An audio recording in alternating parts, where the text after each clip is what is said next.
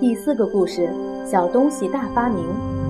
许多小孩在过年时最爱玩的一种游戏就是放爆竹和烟火了。烟火在夜空里能绽放出各式亮丽的花朵彩图，而小小的爆竹却能发出震耳欲聋的声响。喜欢恶作剧的顽童看见别人惊慌的表情，更是兴奋莫名。有时候，大伙儿还会分成两边，用爆竹当武器，互相开起战来。当然，这种战争只是一种游戏。不过，很早以前，在真正的战场上，人类也曾用过烟火爆竹里的火药作为打仗的武器。远在唐朝，甚至更早的时候，中国人就发明了火药。不过，它只是一种药，有人用它来配合炼制一种据说可以使人长生不老的丹药，或是用来治病驱邪。后来有人发现它会燃烧爆炸，才想到。若用在战场上，一定能阻吓敌人。当然，一开始它或许只是发出巨响，把敌军吓得人仰马翻而已。不过到了宋朝，火药制成的武器已经很有威力了呢。比方说，毒火烟球会散发毒气和浓烟，使敌人中毒并迷失方向；吉里火球可以阻断道路，防止敌人兵马前进。此外，还有霹雳火球、火箭。火炮等等，常用来焚烧敌人的仓库、粮草，或是用来攻城和守城。这些火药和火器后来经由阿拉伯人的手中传到了欧洲。虽然欧洲人学会制造火药比中国人晚了五百年之久，可是却后来居上，在往后的岁月里，彻底改变了人类的战争方式。中国人发明了火药，是人类历史上的一件大事。从原始人的赤手空拳，到石头棍棒，到弓箭、刀枪、弩炮，然后进步到火药武器。当我们说进步的时候，实在应该表示一点羞愧才对，因为如果火药只是用来燃放爆竹烟火，那该是多么令人愉悦的事！可惜人们却拿来杀人。要是寻求长生不老的炼丹家们知道他们发明的东西竟成为置无数人于死地的武器，真不晓得该多么错愕与哀伤呢。宋朝人除了火药武器以外，还有一样宝贝是世界上其他人所没有的。虽然那宝贝只不过是一根细小的针。远古人类学会抱着一根浮木渡过河流时，一定会为自己的英勇壮举感到骄傲不已的。后来人们学会了划小舟，由小舟到大船。再由大船变成能够利用风速、气流行走的帆船。不过，面对波涛汹涌、一望无际的大海时，人们还是一筹莫展。历史的时刻表走进了十世纪的宋朝。宋朝的商业很发达，住在沿海一带的人经常乘着船，载上金银铜丝绸、瓷器等货物，漂洋过海，航行到很远很远的国度。和外国人交换香料、药材、象牙、珊瑚、珠宝，他们的船舶有些竟可以大到载上一千人之多。当时外国人对于光泽美丽的瓷器简直爱不释手，羡慕极了。富有的人家都以获得中国的瓷器为荣，甚至直到今天，西方人都还用瓷器 China 来称呼中国人呢。为了买到丝绸和瓷器。克服再大的危机和困难，他们也心甘情愿。然而，最令外国商人百思不解的是，在茫茫大海中，为什么只有中国船可以航行得如此远，而不至于迷失方向？他们自己的船则一点也不敢走得太远，只能沿着离陆地不远的海上航行。所以，当波斯人和善于航海的阿拉伯人想来中国贸易时，就必须先乘着自己的小船。抵达印度半岛后，再换乘宋朝商船来到东方世界。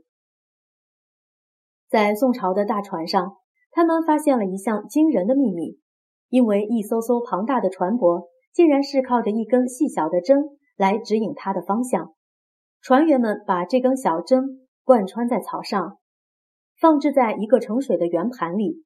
由于草比较轻，可以使针浮在水面，而盘子的四周。则刻有二十四个方位的标识符号。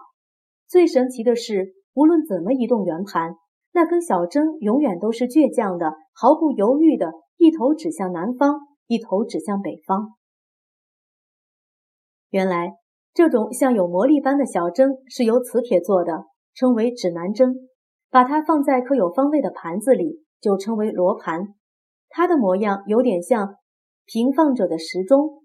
船只在大海上，如果遇到天气阴晦，无法靠日月星辰辨识方向时，罗盘指南针就会正确无误地指点你的方向。